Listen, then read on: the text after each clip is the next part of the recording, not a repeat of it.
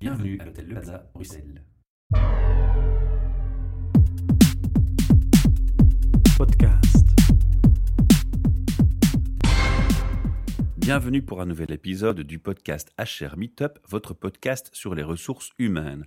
Un projet sponsorisé par Transforma Bruxelles, espace de coworking et Innovation Center, le Plaza Hotel qui nous reçoit chaque mois et de Podcast Factory. Aujourd'hui, je suis dans les studios de Transforma Bruxelles et je serai tout seul au micro. En effet, l'idée était de faire des interviews incluant aussi une présentation de chaque membre de l'équipe mais comme je suis l'animateur francophone principal, je vais donc ici parler seul et enfin faire ce que beaucoup de gens m'ont demandé depuis très longtemps, une interview pour me présenter en format podcast. Ce qui vous permettra de comprendre mieux ma motivation pour ma passion des, des podcasts, de l'humain et en fait de comprendre mieux mon principal hobby.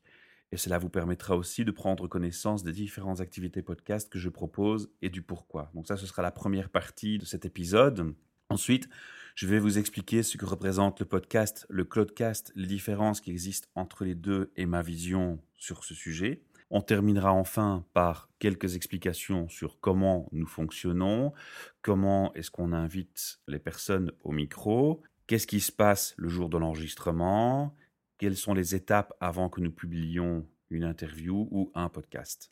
Et je ne pourrais pas conclure sans vous proposer de nous supporter, de nous aider et de vous expliquer comment vous pouvez le faire. Alors avant de commencer la première partie, il faut savoir que on m'a souvent demandé de raconter mon parcours, car il est assez atypique, tant sur le plan privé que sur le plan professionnel. Mais j'ai toujours repoussé cette idée, en fait. Alors pourquoi? Parce que d'abord, je trouve que c'est un peu prétentieux de parler de soi vu le contexte et l'évolution que j'ai suivi. Puis c'est surtout évoquer des moments difficiles euh, de mon parcours. Et alors il y a aussi l'aspect famille et connaissances, à qui j'ai peut-être pas non plus envie de refaire revivre certains souvenirs. Mais surtout, surtout, c'est l'idée de refuser d'avancer avec des boulets accrochés à ses pieds et de juste regarder le présent et le futur et de me concentrer sur ces points. Alors pourquoi est-ce que j'ai décidé de changer d'avis et de me plier à cet exercice, même si je vais résumer dans les grandes lignes et, bien entendu passer les détails? Eh bien, il y a plusieurs raisons. La première, c'est que j'ai accepté récemment un exercice Pechakusha où j'ai de toute façon fait déjà la démarche de façon très courte et très résumée pour faire plaisir à une amie, une amie d'enfance. Et donc j'ai fait un Pechakusha où j'ai présenté un peu ce parcours, mais c'était très très court. Mais au final, l'élément déclencheur de cette démarche, c'est qu'on m'a convaincu que de raconter mon histoire peut porter un message d'espoir et aider ceux qui ont ou auront le même parcours ou des difficultés similaires. Et puis cette narration va surtout donner un sens à tout ce qui va suivre. Alors allons-y. Hein. La question que je pose souvent à tous mes invités, c'est de ton rêve d'adolescent à ce jour, qu'est-ce qui s'est passé? Quelle a été l'évolution? Alors moi, si je dois répondre à cette question, je commencerai par dire que c'est mon rêve d'enfance. Mon rêve d'enfance, c'était d'être astronaute. Évidemment, c'est un peu irréaliste, mais c'était mon premier rêve.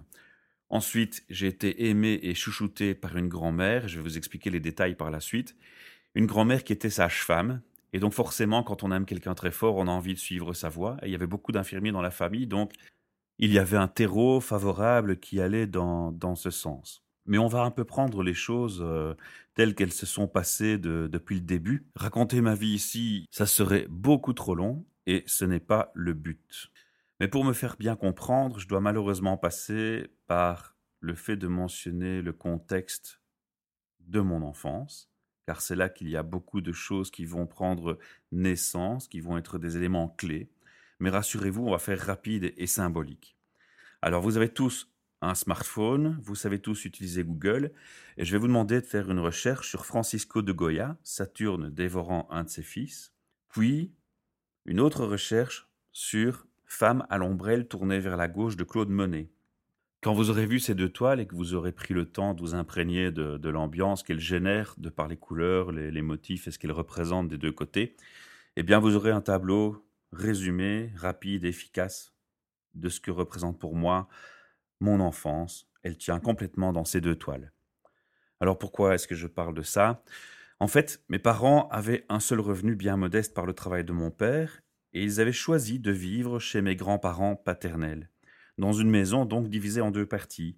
Mes parents d'un côté, mes grands-parents de l'autre. Et entre les deux, une porte. Et à cette porte, il y avait même un des deux cerbères de la porte des enfers. C'était ma mère. Mais bon, je passe là-dessus. Quand j'étais côté parents, je vivais la toile de Goya.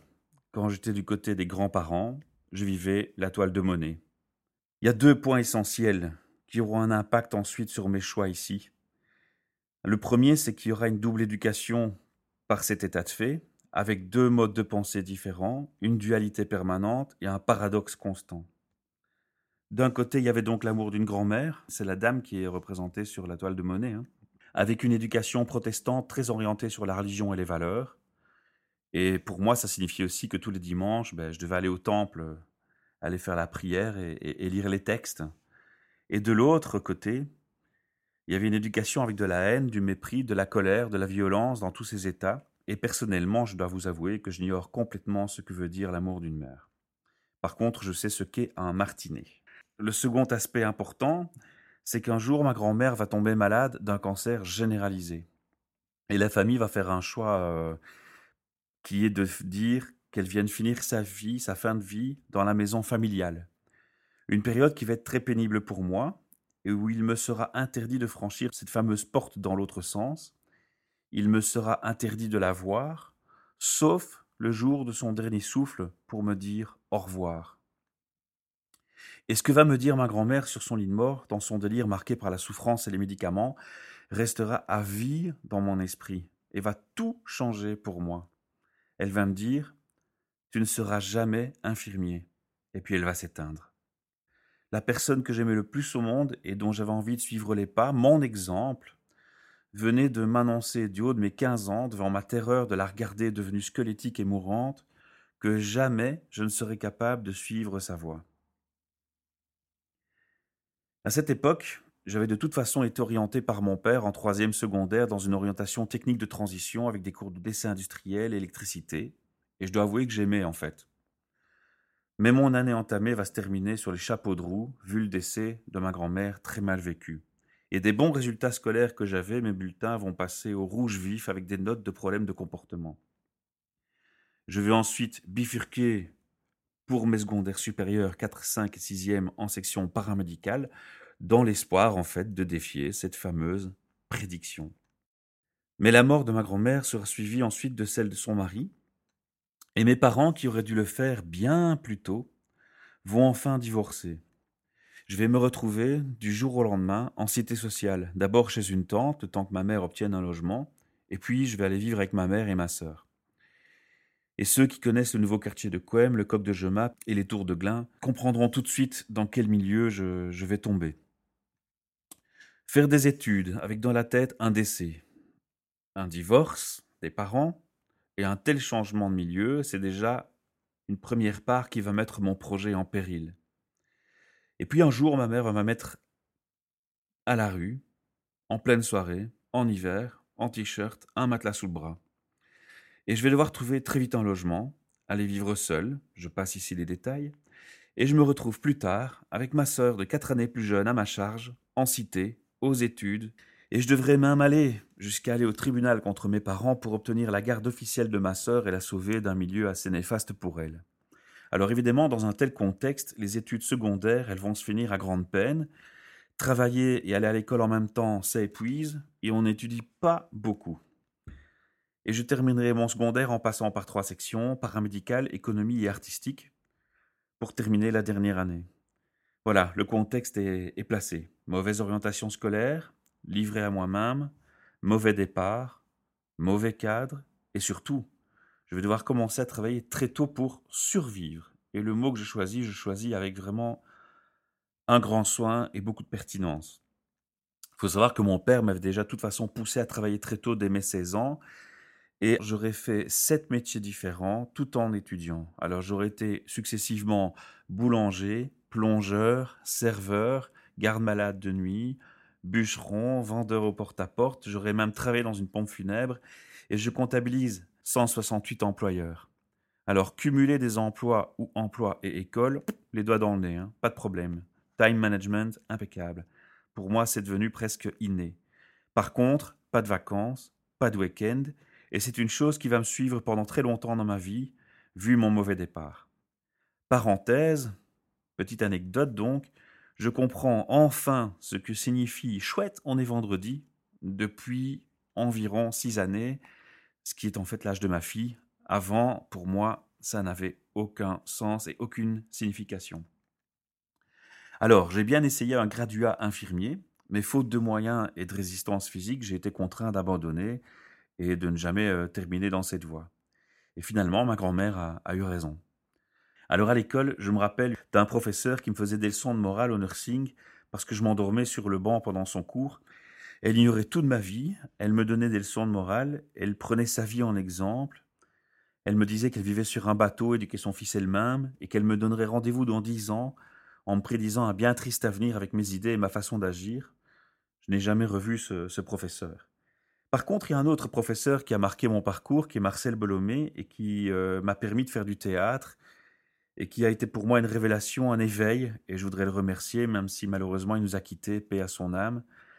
Il été le seul à comprendre euh, ce que je vivais.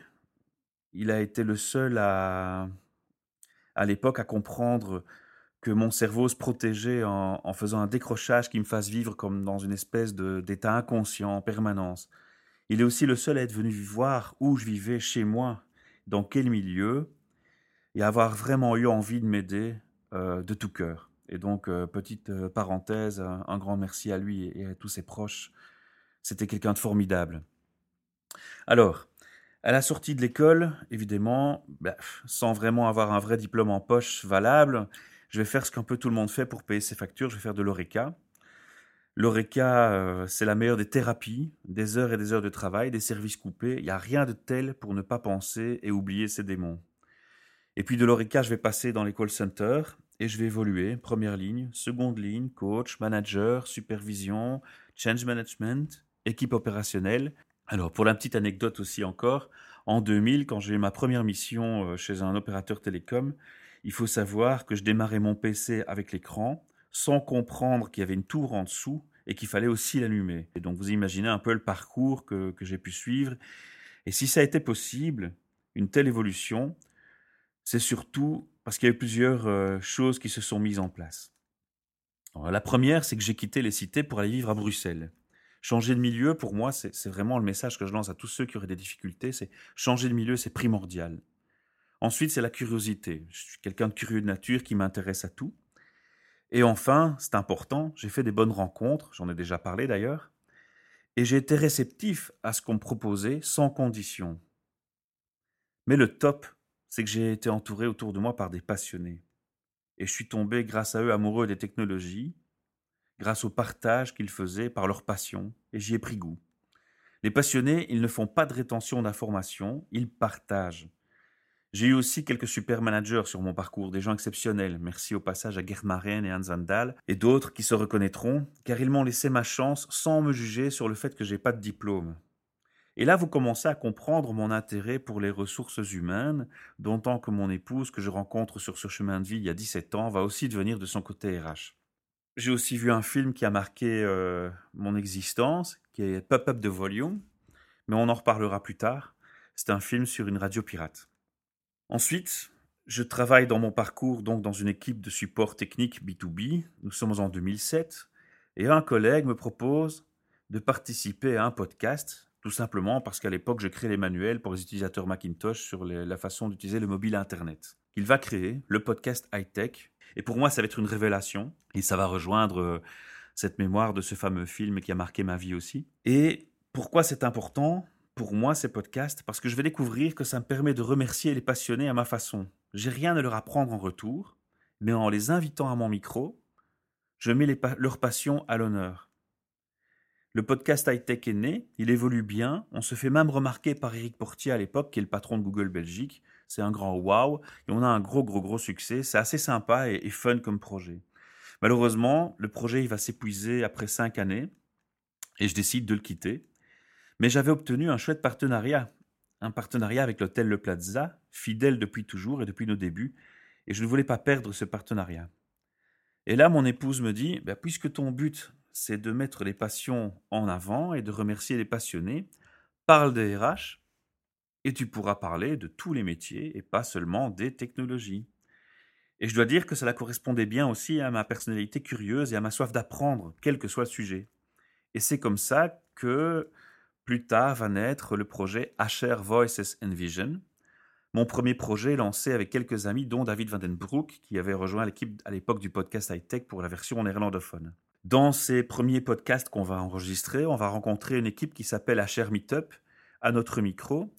Et là, il y a un véritable coup de foudre entre les deux projets qui va se faire. Et nous décidons, face aux difficultés que chacun a de, mener un projet qui est une, euh, du bénévolat sans revenus et sans fonds, avec les motivations de chacun euh, qui fluctuent selon le temps et les disponibilités que nous avons tous, on va fusionner les deux projets.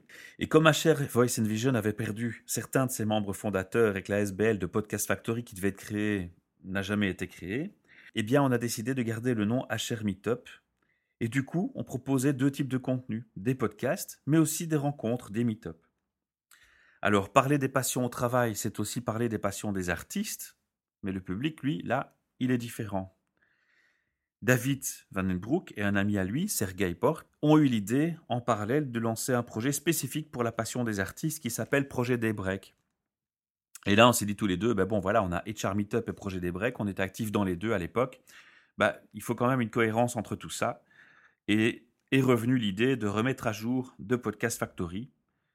Et puis, à travers le temps, de Podcast Factory, dans mon esprit, c'est devenu plus large. C'est devenu l'idée de faire une, de créer une communauté disponible à tout producteur de podcast, les inviter à nous rejoindre.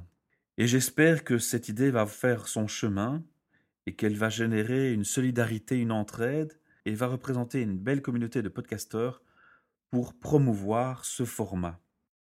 En 2016, je suis papa d'une jolie princesse de 6 ans déjà et à qui je dis Je t'aime chaque jour qui passe, droit dans les yeux. Et ces mots, vu mon passé, vont prendre, pour moi, un sens énorme. L'amour, ce n'est pas que le présent, c'est aussi le futur, c'est le souci de rendre l'être aimé le plus heureux possible, c'est une constante. Et je ne veux surtout pas, mais alors surtout pas, qu'il ait le même départ de vie que le mien. Alors se pose vite la question de quel monde je vais laisser derrière moi, de qu'est-ce qui nous empêche, nous, citoyens, de faire valoir notre pouvoir, car nous en avons un réel, hein, c'est celui euh, déjà de, choisir ce qu'on achète, c'est celui de communiquer, va se poser la question de pourquoi laissons-nous tous tout aller sans brancher, et surtout, qu'est-ce que moi je peux faire à mon échelle? Et le podcast a déjà été une forme de réponse, alors je vais continuer dans cette voie. Et je vais créer en septembre un projet qui s'appelle Midoripcast. Alors Midoricast au départ, dans mon esprit, c'est d'abord accepter que nous sommes humains et donc imparfaits. Nous sommes constamment coincés dans des paradoxes. On va se sentir concerné par l'environnement, mais on prend la voiture.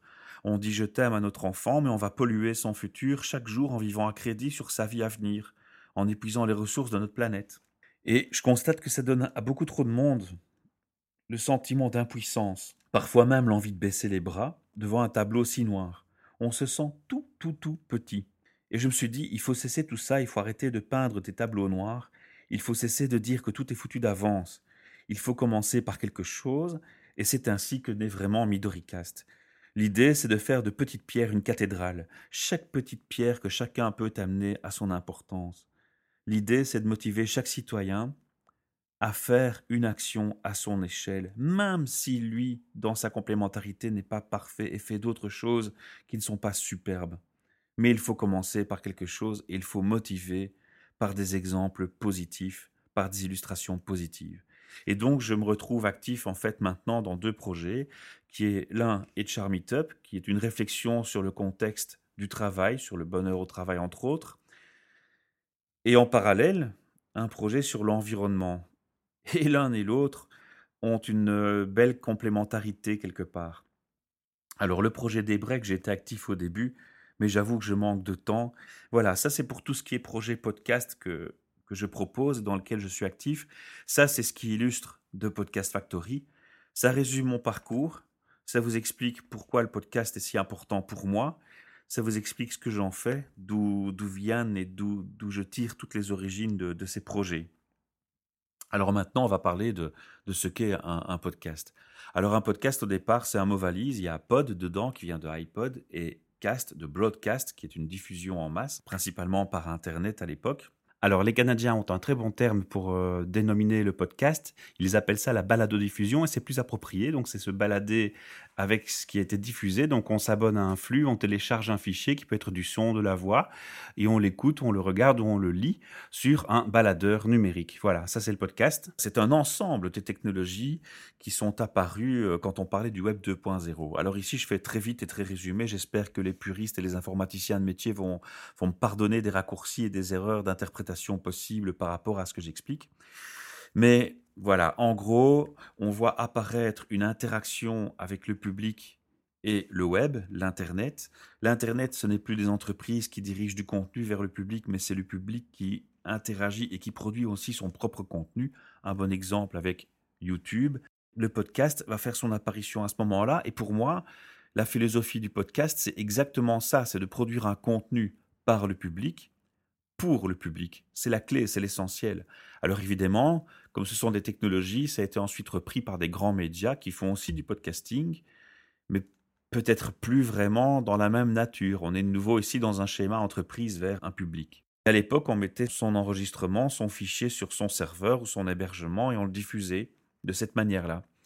Maintenant apparaissent des plateformes pour les artistes comme SoundCloud, Mixcloud, et ces plateformes interprètent plus le terme podcast en termes de cloudcast, parce que le fichier n'est plus sur votre hébergement, il est sur leur serveur, sur un site externe, sur lequel on va faire suivre, on va faire un follow, hein, et le flux RSS existe toujours. On peut aller directement sur cette plateforme, s'abonner et on peut en plus exporter le code de cette plateforme et l'inclure dans son site. C'est ce qu'on fait en fait dans les trois projets, dans le projet Charmeetup, dans le projet projet Daybreak et dans le projet Midoricast. Et donc en fait on fait du cloudcast. Mais si on n'utilise pas ce terme, c'est parce qu'on constate aussi que pas mal de monde dans le public a encore pas mal de difficultés à comprendre le podcast. Il n'est pas encore populaire pour toutes les générations et pour tout le monde. Alors on va déjà se tenir à, ce premier terme avant de passer à l'usage du, second.